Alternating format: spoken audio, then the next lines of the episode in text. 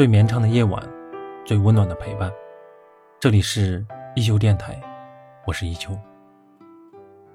知乎上有个网友讲过一个故事，他上班第三年，被诊断得了抑郁症。当医生问他是否经常生闷气的时候，他才突然意识到，自己平时非常讨厌一个同事，每次见到那个同事，就会莫名其妙的觉得心里堵得慌，还经常在心里较劲。总想和他开撕，却始终没有勇气，硬生生把那股怒气憋回了心里。究其原因，不过是他和同事同一天报道，而同事一路高升，从最初的底层员工做到了如今经理的位置，而他依然在最底层徘徊。他的讨厌，对方一无所知，而那些讨厌的情绪，久而久之便滞留在他的心里，让自己的身体也跟着受了委屈。很多时候。我们看不惯某个人的时候，习惯的在心里胡思乱想。可正是这些虚无缥缈的想法，最容易把自己带入情绪的深渊，眼里看见的都成了不如人意。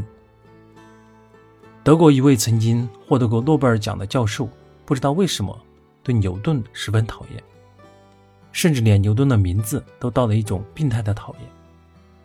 不仅自己发牛顿这个音，心里会不舒服。看到别人写，或者听到这两个字都很反感。在他讲课的过程中，若是必须提到牛顿名字的时候，他会让助手把“牛顿”二字写在黑板上。在他讲完牛顿，转身继续往下讲的时候，会让助手立刻把牛顿的名字擦掉。在反复提起又刻意擦掉之间，他看似讨厌的是牛顿，实际上折磨的是自己。康德曾经说过一句话：“生气。”是拿别人的错误惩罚自己。当你不能改变外部世界的现状时，唯一能改变的是你自己。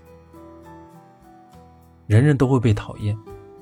当你遇到讨厌的人时，再生气，再愤怒，再觉得他就不应该存在，都是徒劳无功的。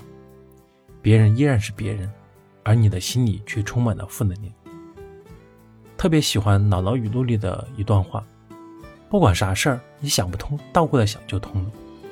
什么人你看不惯，换个个儿就看惯。真正成熟的人，不是没有想不通的事，看不惯的人，而他们懂得换个角度去看，人便豁然开朗。